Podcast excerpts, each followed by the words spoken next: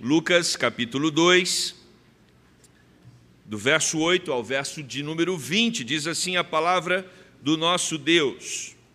Havia naquela mesma região pastores que viviam nos campos e guardavam seu rebanho durante as vigílias da noite. E um anjo do Senhor desceu aonde eles estavam, e a glória do Senhor brilhou ao redor deles, e ficaram tomados de grande temor. O anjo, porém, lhes disse: Não temais, eis, aqui vos trago boa nova de grande alegria, que o será para todo o povo. É que hoje vos nasceu na cidade de Davi o Salvador, que é Cristo o Senhor. E isto vos servirá de sinal: entrareis, encontrareis uma criança envolta em faixas e deitada em manjedoura. E subitamente apareceu com o anjo uma multidão da milícia celestial, louvando a Deus e dizendo: Glória a Deus nas maiores alturas e paz na terra entre os homens a quem ele quer bem. E ausentando-se deles o anjo para o céu, diziam os pastores uns aos outros: Vamos até Belém e vejamos os acontecimentos que o Senhor nos deu a conhecer. Foram apressadamente e acharam Maria e José e a criança deitada na manjedoura e vendo, divulgaram o que lhes tinha sido dito a respeito deste menino. Todos que ouviram se admiraram das coisas referidas pelos pastores. Maria, porém, guardava todas estas palavras, meditando-as no coração. Voltaram então os pastores, glorificando e louvando a Deus por tudo o que tinham ouvido e visto, como lhes fora anunciado. Amém. Oremos. Querido Deus, nós te agradecemos porque a tua palavra nos revela que a história humana foi mudada por um homem que aqui entrou, por um homem que nesta terra pisou, por um homem que aqui nasceu, Jesus Cristo, nosso Senhor e Salvador. É por isso, Deus, que nos ajuntamos nesta noite para celebrar o nascimento daquele que transformou a história daquele que foi capaz de não simplesmente mudar a realidade de uma família, de uma rua, de uma cidade, de um estado, de um país, mas um homem que mudou a história de vários, entre todos os povos, de várias pessoas, Deus, dentre elas nós que aqui estamos, rendendo honras e glórias a Jesus Cristo, teu Filho, nosso Senhor e Salvador. Fala ao nosso coração, Deus. Essa é a oração que fazemos no nome de Jesus. Amém. É muito frustrante quando você vai assistir um filme, uma peça, ou quando você está diante de uma história e a tendência dessa história, né, deveria ser, pelo menos é isso que os roteiristas programam, é que essa história te leve para um clímax, para um ápice.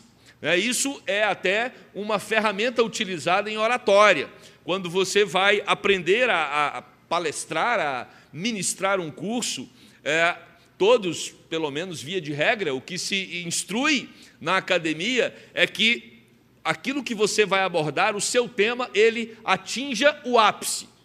Quando nós pensamos a respeito desse texto que acabamos de ler, ele também nos convida a perceber como aconteceu o nascimento de Jesus em direção a um clímax, a um ápice, principalmente agora, dentro do contexto que nós estamos aqui, na relação com os pastores. Mas antes de entrarmos no texto, eu queria tratar com você um pouquinho sobre a data do 25 de dezembro. Talvez você tenha curiosidade de saber se Jesus realmente nasceu nesse dia. Muitos falam, ah, não foi nesse dia. Não temos prova que foi no dia 25 de dezembro, mas também não temos prova de que não, não foi. Então, entre o foi e não foi, a gente comemora dia 25 de dezembro. E por uma razão muito simples: tradicionalmente a data é 25 de dezembro. E essa tradição não é uma tradição nova. Ela começou no quarto século, lá em Constantino, no ano de número 306 a 337, quando Constantino era o imperador romano, é, que ele então decide estabelecer o cristianismo como a religião oficial do império. Um império que era pagão. E se ele era pagão, isso hoje pagão tem uma outra definição. Né? Talvez nós poderíamos até dizer que pagão está muito relacionado a um estado laico. É um estado onde cada um pode ter a sua religião. A ideia de pagão naquela época era exatamente essa. Cada um poderia adorar o seu próprio Deus. E Constantino diz: não, agora nós somos cristãos. E o que é curioso é que tinha uma festa no dia 25 de dezembro. Já acontecia, antes do Império Romano se tornar cristão. A festa era chamada de, uma, uma festa pagã chamada de Saturnais. Por que Saturnais? Porque era uma festa que celebrava a chegada do sol. Os dias ficavam escuros por longas horas, né, por muito tempo, os dias eram curtos. E aí, no dia 25 de dezembro, você então tem o prolongamento do, do sol na terra. E aí, eles então celebravam a crescente da luz. A luz agora vai estar mais entre nós. Olha que interessante.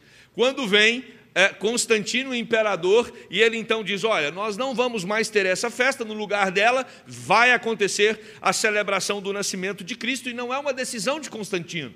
Haviam estudiosos naquela época que, através dos seus estudos, eles deduziram que essa era a data. E aí fica eu e você aqui, dois mil anos depois, tentando imaginar, mas será que era mesmo? E aí eu fico com Lenski, que é um comentarista. Lenski vai dizer: embora o dia 25 de dezembro seja somente tradicional, pelo menos ele é tradicional. Então continuaremos com a tradição de celebrar no dia 25 de dezembro. Esse texto que nós acabamos de ler, ele sai de, um, de uma esfera ordinária, de um acontecimento corriqueiro, e ele caminha para um clímax.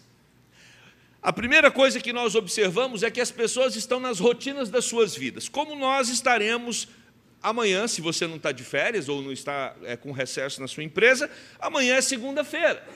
Cada um vai caminhar em direção ao seu trabalho, às suas obrigações, aos seus deveres. Isso nós chamamos de vida ordinária. Segunda, terça, quarta, quinta, sexta, sábado a gente descansa, domingo descansa também, volta na segunda-feira. Essa rotina, essa mesmice da vida, nós chamamos de vida ordinária. E naquela época havia uns pastores, eles eram homens que trabalhavam duro. Talvez ser pastor naquela época era uma das atividades mais difíceis porque o pastor ele tinha que ter algumas habilidades para cuidar do rebanho. Ovelha é um rebanho ah, às vezes, né, muito, às vezes não, geralmente o rebanho, ah, o rebanho de ovelha é um rebanho muito tranquilo, é uma presa fácil para ursos, para lobos. Então o pastor tinha que estar atento. A ovelha também era uma presa fácil para ladrões. E os pastores, eles tinham um cuidado de proteger o rebanho, porque o rebanho, ele às vezes se colocava em situação de se tornava uma presa muito fácil. E aqui nós temos pastores que saíram para trabalhar. Tenta imaginar essa cena. Eles estavam lá com as suas esposas, com seus filhos, passaram o final de semana, ah, celebrando ali a vida familiar, e de repente eles despedem das suas esposas, preparam ali a sua alimentação e vão para cuidar do rebanho. E havia uma migração, né? eles levavam as ovelhas para onde tinha pasto. Lembre-se que também estamos tratando de uma, uma região é, desértica, uma região onde não é qualquer lugar que você vai ter ah, alimento à vontade para as ovelhas. E eles então precisam ficar migrando de uma região para outra. Esses pastores despedem das suas esposas e eles estão ali à noite atentos. Atentos ao quê? Atentos a, a ursos, lobos e ladrões. Eles estão antenados com todos os riscos que as ovelhas podem correr e eles são precisos para atacar os adversários. Mas, meus irmãos, o que esse texto fala é que esses homens que estão aqui numa posição ordinária, do dia a dia, Certamente também eram homens piedosos, devotos, que cumpriam todos os rituais como a, a povo de Deus, como israelitas, mas o texto fala que um acontecimento extraordinário vem sobre eles. E que acontecimento é esse? É o mesmo acontecimento que já visitou Maria, que já visitou José, que já visitou Zacarias. O acontecimento é de um anjo que vem até esses pastores. E o texto no versículo, vai, uh, versículo 9 vai dizer que a glória do Senhor que vem sobre esses anjos gera medo nos corações daqueles pastores. Esses pastores eram treinados para não ter medo. Esses pastores, eles estavam atentos a qualquer ameaça, qualquer inimigo. Mas de repente eles se deparam com alguma coisa que vai muito além de tudo aquilo que eles haviam sido treinados para combater. Eles recebem a visita de um anjo isso gera pavor diante deles, isso gera medo. É só você imaginar, meus irmãos. É, você está aí numa viagem à noite, de uma cidade para outra, e, e de repente você se depara com um anjo. O que, que isso vai gerar em você? Um desespero, porque pode ser que o anjo pareça com um fantasma. Quem já viu o anjo aqui? Não levanta a mão. Eu sei que anjo não é gente, e se não é gente já é estranho. E a reação daqueles pastores foi de assombro, assim como foi a reação de Maria, assim como foi a reação de todos aqueles que se depararam com o anjo ao longo é, da vida, da existência. Nós não sabemos muito bem como um anjo é, sabemos que ele não é um ser humano. E, e se é, ele aparece, e aparece, o texto ainda fala, tomado pela glória do Senhor, isso vai gerar uma reação de assombro, como foi com Moisés, quando ele vê a sarça ardendo. A sarça ardia, mas não se consumia. E quando Moisés se aproxima, ele ouve uma voz: tira as sandálias, porque o lugar que você está é santo.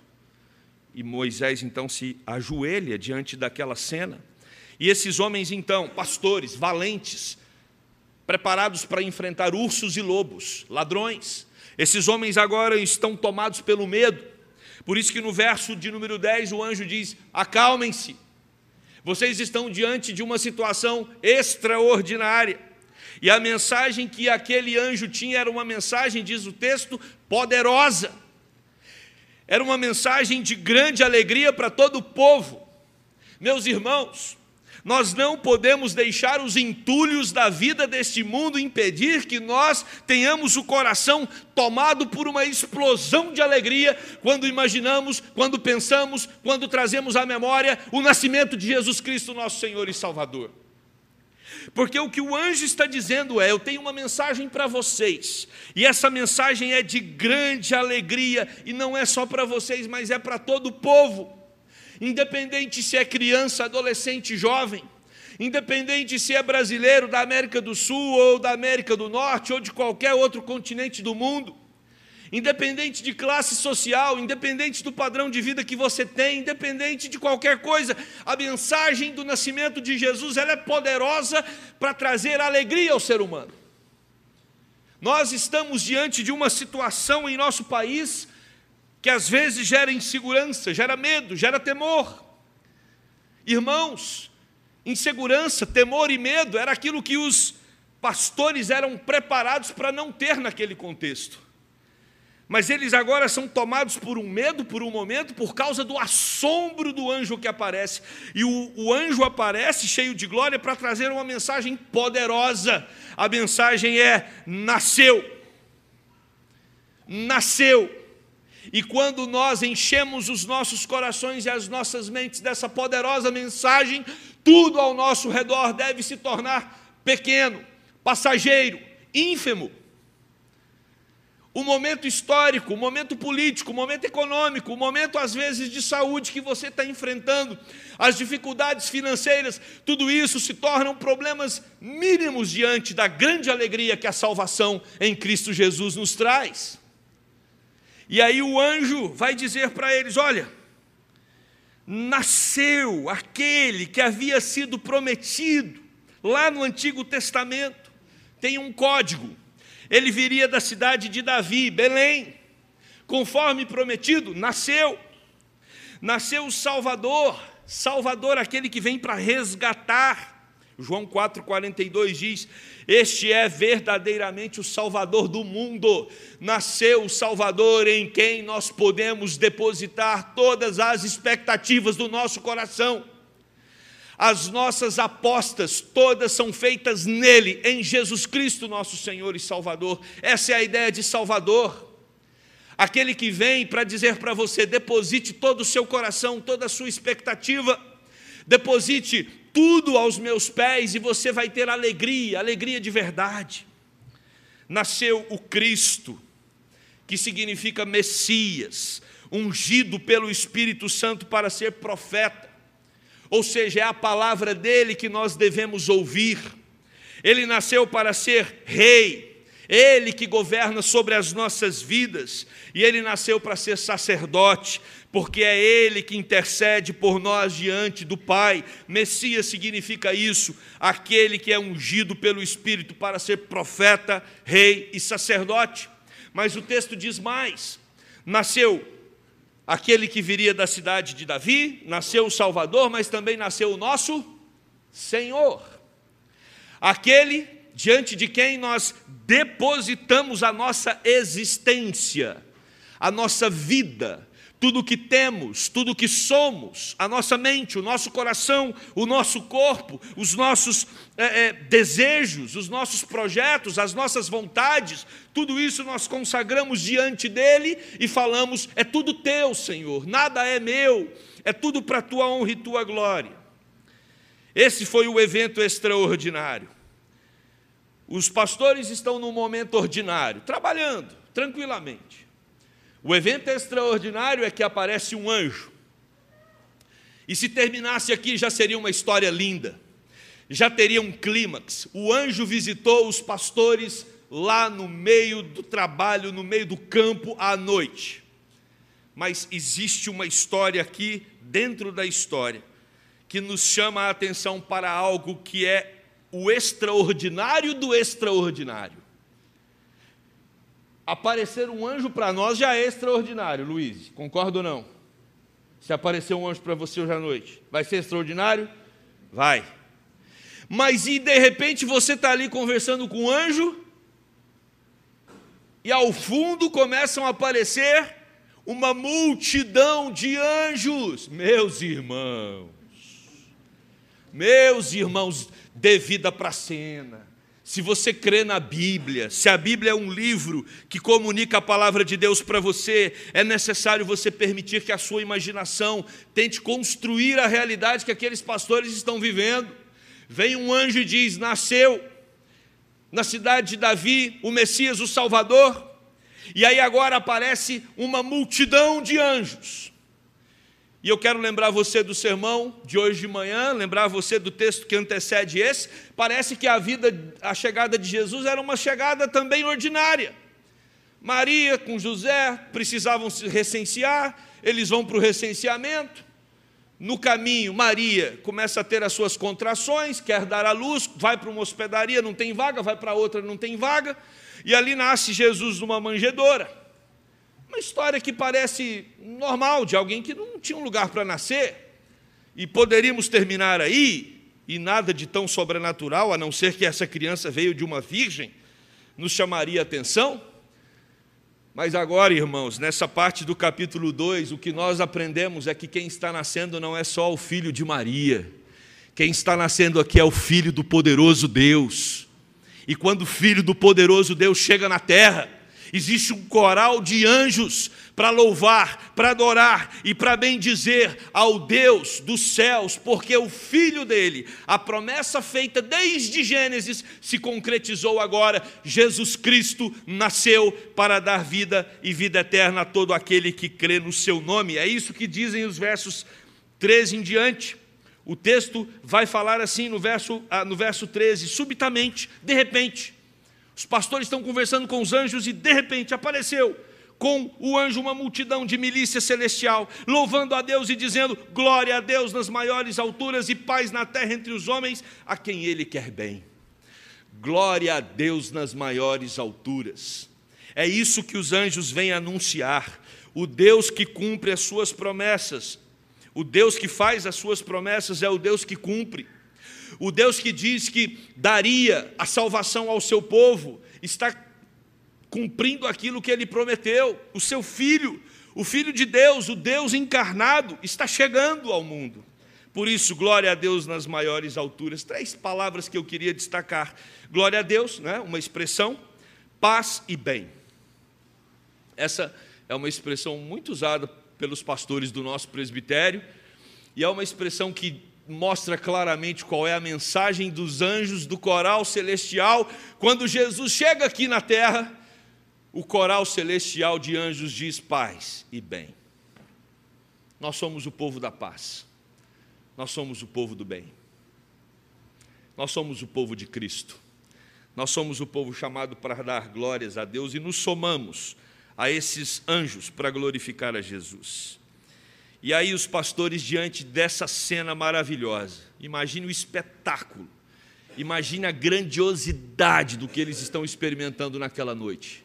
Algo que certamente os ah, preencheu de espanto, de assombro, mas eles precisam tomar uma decisão. e a decisão é ir ver, conferir aquilo que Deus havia falado por meio do anjo. E eles então saem em direção a Belém. E aí, meus queridos, nós temos o extraordinário do extraordinário do extraordinário. E eu repeti três vezes propositalmente, porque nós sabemos que na poesia hebraica, quando você repete uma palavra por três vezes, isso significa que não tem mais para onde ir, é o máximo. É o máximo. Quando a Bíblia diz que Deus é santo, santo, santo, é porque não há qualquer brecha de Deus se contaminar. Deus é santíssimo. E agora o texto está dizendo que aqueles pastores eles vão não ter um encontro com um anjo, não ter um encontro com uma, uma multidão de anjos, mas agora eles vão encontrar o Filho de Deus. Isso é o máximo que pode acontecer com uma pessoa. E a senha, existe um código para encontrar o Filho de Deus.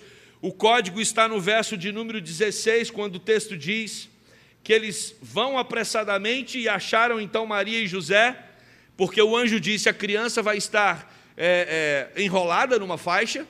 Isso não é novidade, qualquer criança pode estar enrolada numa faixa.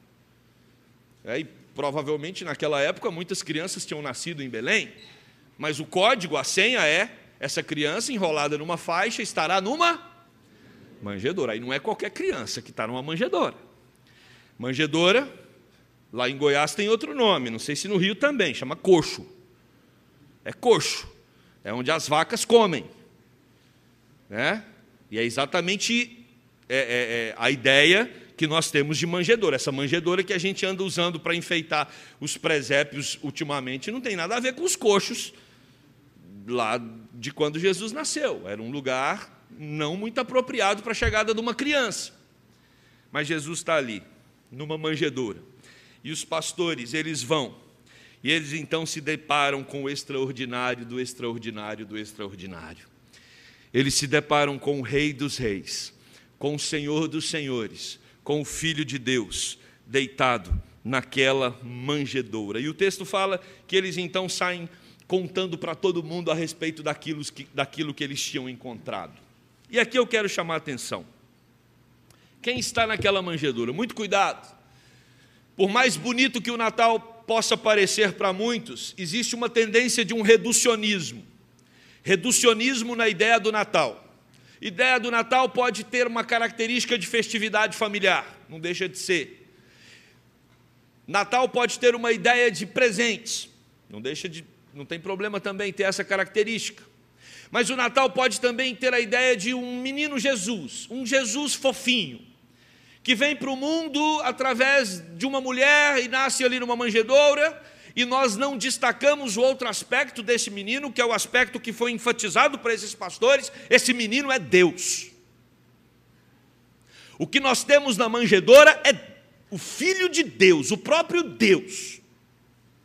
E isso precisa encher as nossas mentes, encharcar os nossos corações de uma verdade. Deus entrou na terra por meio de um coxo, por meio de uma manjedoura, onde os, os, animais comiam. E às vezes nós queremos ter os nossos palacetes, as nossas glórias, queremos é, nos destacar diante de homens. E ao mesmo tempo falamos que somos seguidores de Jesus. Se você é um seguidor de Jesus, a sua vida tem que começar por onde a de Jesus começou. Nós não podemos achar que Cristo começa assim para nós termos uma vida inversa que ele teve. Pelo contrário, nós somos discípulos de Jesus para vivermos como ele viveu. E é óbvio, eu não acredito que alguém aqui tenha nascido em condições tão desfavoráveis. Todos nós aqui, os nossos pais procuraram o melhor para que pudéssemos chegar ao mundo e não foi diferente com Maria. Mas aprove a Deus que Jesus chegasse por esse lugar, para mostrar para mim e para você qual foi a porta de entrada de Deus na terra. E esse Deus, ele é claramente revelado como o menino Deus. E o profeta já havia dito isso. Isaías capítulo 9, verso 6, vai dizer que o nome dele seria maravilhoso conselheiro, Deus, Deus forte o Deus forte que está ali na manjedoura. Mas não é só Deus forte, não. Pai da pai da eternidade. Irmãos, o menino que está na manjedoura, ele é o pai da eternidade. Ou seja, ninguém existiu antes dele, ninguém existirá depois dele. Ele é o alfa e o ômega. Essa é a criança, é por isso que nós temos que ter cuidado para não reduzir o poder de quem está na manjedoura. Ele é Deus, ele é o Alfa e o Ômega, ele é o, o Deus forte, ele é o Pai da eternidade. Olha o que diz o profeta Miqueias.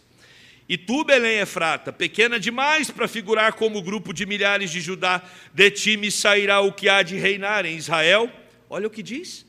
E cujas origens são desde os tempos antigos desde os dias da eternidade. Se a sua mente consegue imaginar a dimensão de uma criança deitada numa manjedoura, e o texto bíblico dizendo para mim e para você que essa criança é Deus, se isso entra na sua mente facilmente, eu estou admirado com a sua capacidade. Porque na minha mente, isso buga, não fecha a conta, não cabe. Não cabe num mundo onde as pessoas buscam tanto a glória, num mundo onde as pessoas têm tanta dificuldade de abrir mão do status, do poder, no mundo onde está cada um procurando ao máximo sobrepor o outro, o Deus da eternidade chega por ele numa manjedoura.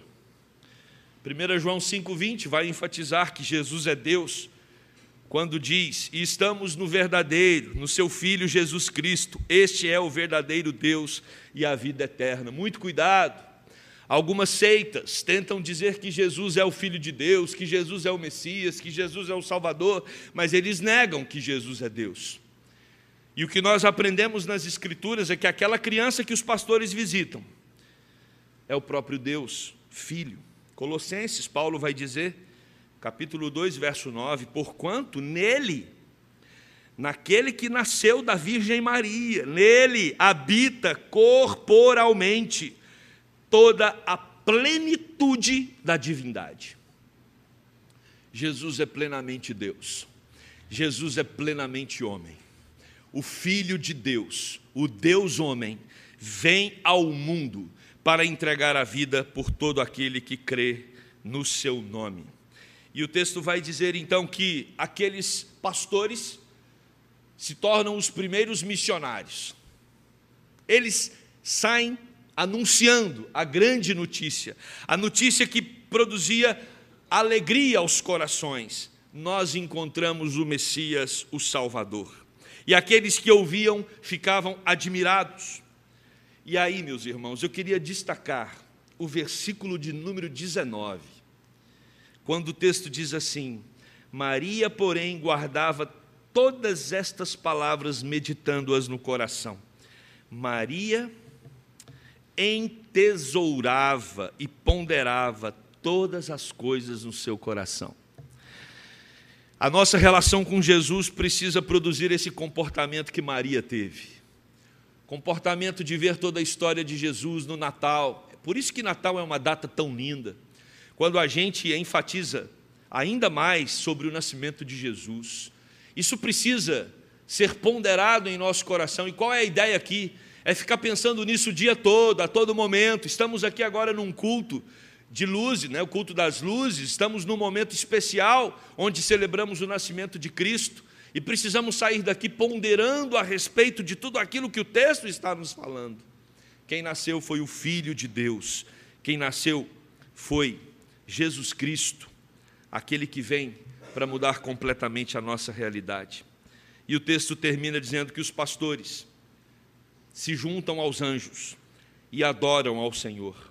E nós, nessa noite, nos juntamos aos anjos e nos juntamos aos pastores, para juntos deles dizermos: glória a Deus nas maiores alturas. Amém? Amém? Esse é o nosso propósito aqui nessa noite glorificar ao nosso Deus, porque o menino Deus veio ao mundo. Talvez você esteja vivendo uma vida ordinária.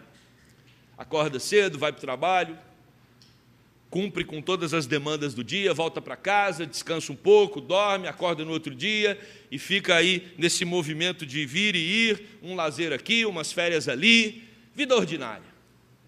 A mensagem que nós temos para você nessa noite, você que ainda não encontrou Jesus como seu Senhor e Salvador, você que está nos acompanhando de casa, a mensagem que nós temos para você é: um dia, você vai se deparar com essa mensagem poderosa, e não tem argumentos para convencer você disso. Eu não sou capaz, e ninguém é, de convencer outra pessoa a respeito desse menino Deus que veio ao mundo e transformou a história. Mas o próprio Espírito de Deus vai comunicar ao seu coração a grandeza do que aconteceu. E essa grandeza, grandeza do amor de Deus, revelado em Jesus Cristo, vai entrar no seu coração, vai transformar você. E aí, você, com os anjos, com os pastores, conosco, vai também glorificar a Deus nas maiores alturas. Natal não é só banquete com a família. Natal não é só ficar recordando de coisas boas. Natal significa o menino Deus veio ao mundo e nós estamos aqui para glorificá-lo. E que Deus nos ajude a fazermos isso não só hoje, não só no domingo, mas durante toda a nossa jornada, durante toda a nossa vida, que nós possamos glorificar ao Senhor com todo o nosso coração. Amém? Vamos orar. Querido Deus,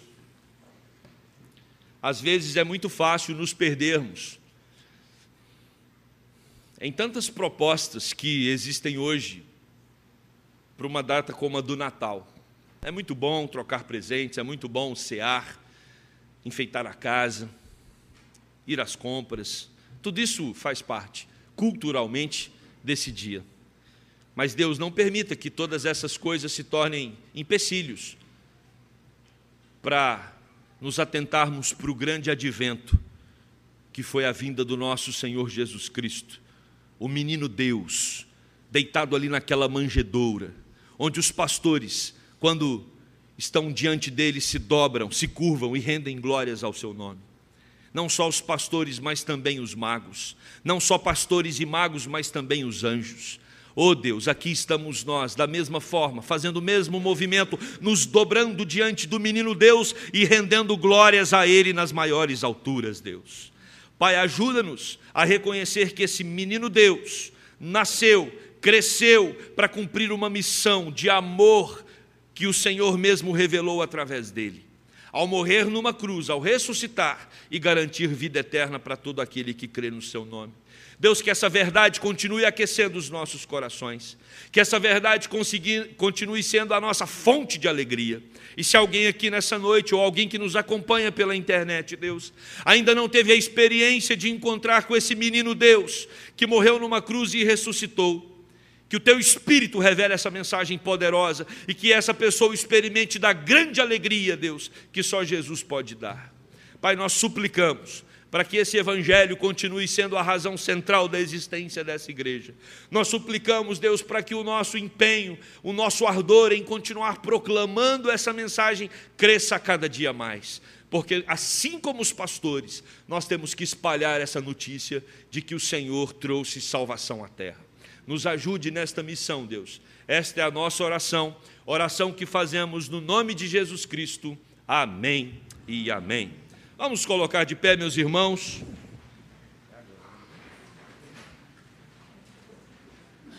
Quero convidar você para testar a sua vela, ver se a sua vela está acendendo, para não dar errado na hora. Se a sua vela não está acendendo, levanta uma das suas mãos, que o nosso diácono vai fazer um milagre. Trocar a sua vela. Tudo certo? Todas as velas? Olha que maravilha, 100% das velas estão funcionando. Então, nós vamos louvar ao nosso Deus agora. Canção de Natal, nosso coral Vozes em Louvor. É agora? É isso mesmo, né, Guilherme? Reverendo. Estou certo na liturgia? Isso. É, estou certo. É isso. Agora, não, não é agora não, é outra música. Paz, e nós vamos é. descendo é. e acendendo as velas conforme a gente for passando. Maravilha. Vocês entenderam? É, é o óculos, presbítero, está ali o óculos. Deixei. Mas vamos lá. O coral é por último. Agora a gente vai cantar Noite de Paz. E o que nós fazemos todo ano, né? à medida que a gente, quando nós usávamos uma vela de verdade, os pastores iam acendendo a primeira vela aqui e os irmãos iam acendendo uma dos outros. Agora a gente não tem mais, né, reverendo? A gente pode ficar aqui na frente mesmo e você acende a sua vela, você mesmo, todos nós vamos acender as nossas velas, vamos ligar as luzes do templo e aí nós vamos louvar ao Senhor com esse cântico Noite de Paz tá bom? E depois nós procederemos com a, aquela tradição que temos, né? À medida que é, vamos falando quanto tempo você tem de convertido, você apaga a sua vela e vai se assentando, tá bom? Vamos então louvar o nosso Deus coral, bem bonito, bem alegre, bem animado como os anjos.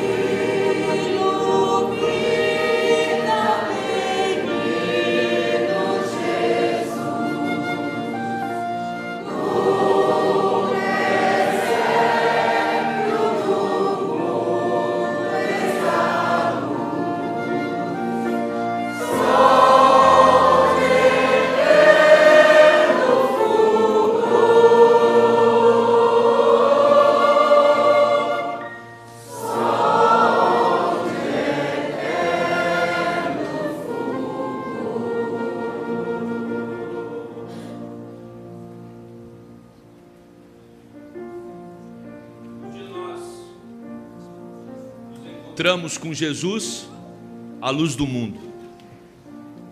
E o próprio Jesus disse: Vós sois a luz do mundo. Não porque nós temos luz própria, mas porque a luz dele nos ilumina. E nós podemos agora resplandecer essa luz. A maioria aqui já encontrou com a luz, que é Cristo. E nós vamos sair ao terminar esse culto para iluminar essa terra. E esse é um momento muito simbólico para nós, porque nós estamos, alguns mais, outros menos, estamos numa jornada, numa caminhada. E eu queria que aqueles que estão zero a cinco anos caminhando com Jesus, você que tem de zero a cinco anos de caminhada com Cristo, você pode se assentar e desligar a sua vela. Aqueles que têm até cinco anos de caminhada com Cristo, esses são os nossos novos irmãos na fé, que encontraram com Jesus nos últimos cinco anos. Se essa luz encontrou lugar no seu coração nos últimos dez anos, de seis a dez anos, você agora pode também se assentar, pode desligar a sua vela. Você que encontrou com Jesus nos últimos dez anos. Aqueles que encontram. Tem criança de cinco anos com a luz, com a vela acesa.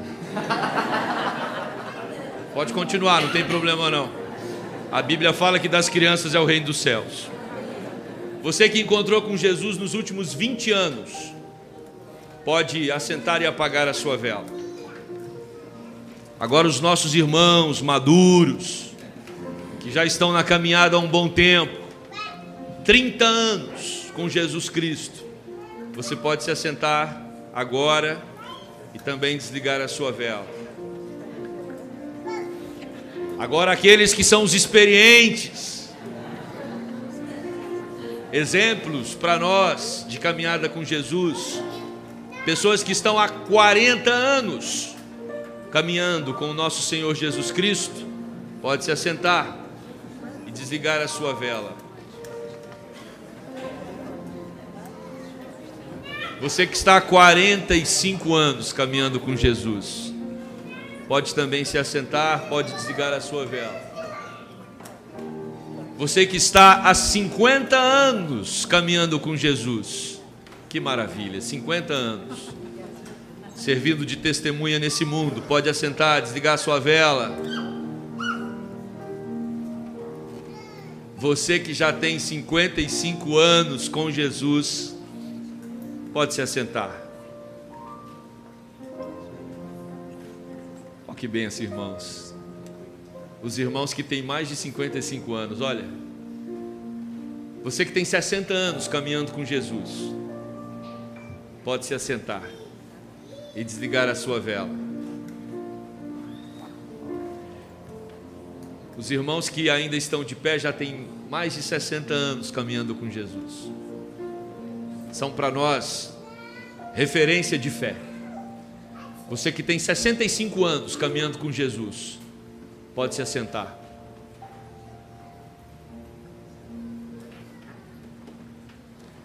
Que maravilha. Vocês que têm 70 anos caminhando com Jesus, podem se assentar agora. 70 anos caminhando com Jesus. Para não denunciar a idade, presbítero Wilson. Você que tem mais de 70 anos caminhando com Jesus, pode se assentar. Louvado seja o nosso Deus. Todos que têm mais de 70 anos, têm mais de 70 anos caminhando com Jesus, meu presbítero. Louvado seja Deus. Pode se assentar. Pode se assentar, presbítero. Maravilha. Faltou Ori. Ori aqui. Faltou Ori. Ori já está com 90 anos caminhando com Jesus. Essas pessoas que ficam de pé por último, que já têm aí décadas, elas nos inspiram na nossa geração. E elas de alguma forma estão dizendo para nós: não desanimem. Jesus Cristo é a melhor coisa da vida. E um dia estaremos nós aqui 60, 70, mais de 70 anos, com a nossa vela acesa, dizendo: Jesus Cristo é a luz do meu caminho. Amém? Amém. Vamos nesta hora ter a oração final, a bênção, o amém tríplice e depois o pós-lúdio com o nosso, nosso coral com a canção de Natal. Oremos.